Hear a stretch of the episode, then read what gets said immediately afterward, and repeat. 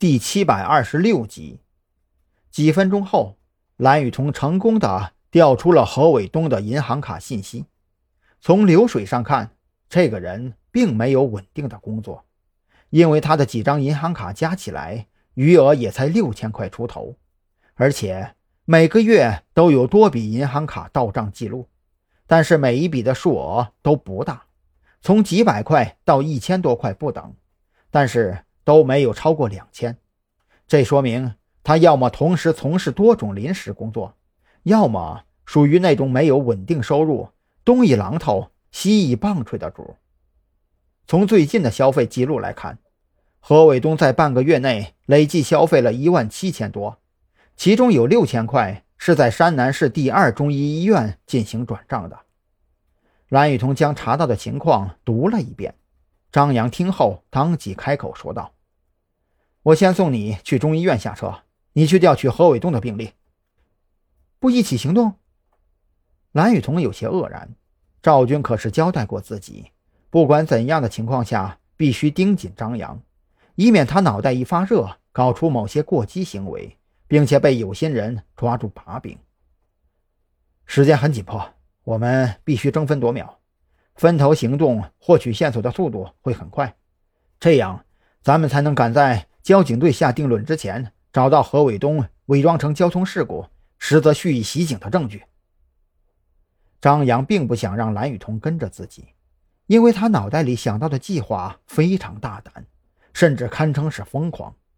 为了自己的计划，已经搭上了孔森，绝不能再让蓝雨桐因为自己受到伤害。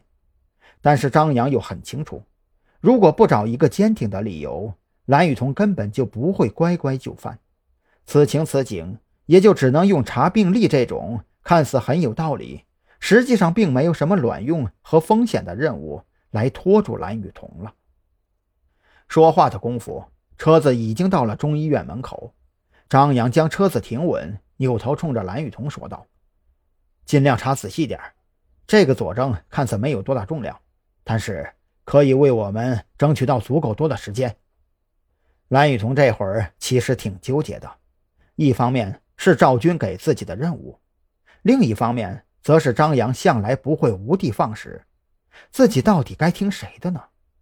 想来想去，蓝雨桐一咬牙拉开了车门。他觉得，相比较赵军的稳扎稳打，特殊时期还是要特殊对待。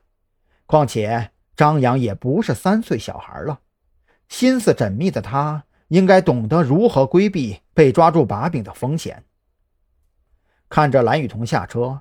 张扬心里稍稍松了口气，他接下来要去实施的计划非常危险，甚至比跑去远洋货轮带回夏明还要危险几分。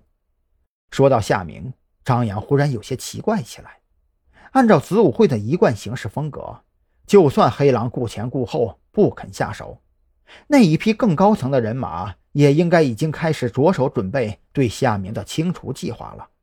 可为什么这么久了？还没有半点动静呢，甚至在之前的两次通话里，黑狼表现的对山南市局面的态度里，张扬怀疑这一波不受黑狼管辖的家伙，很有可能在地位上能够和黑狼平起平坐。如果真是这样，没有对夏明下手，还真能解释得通。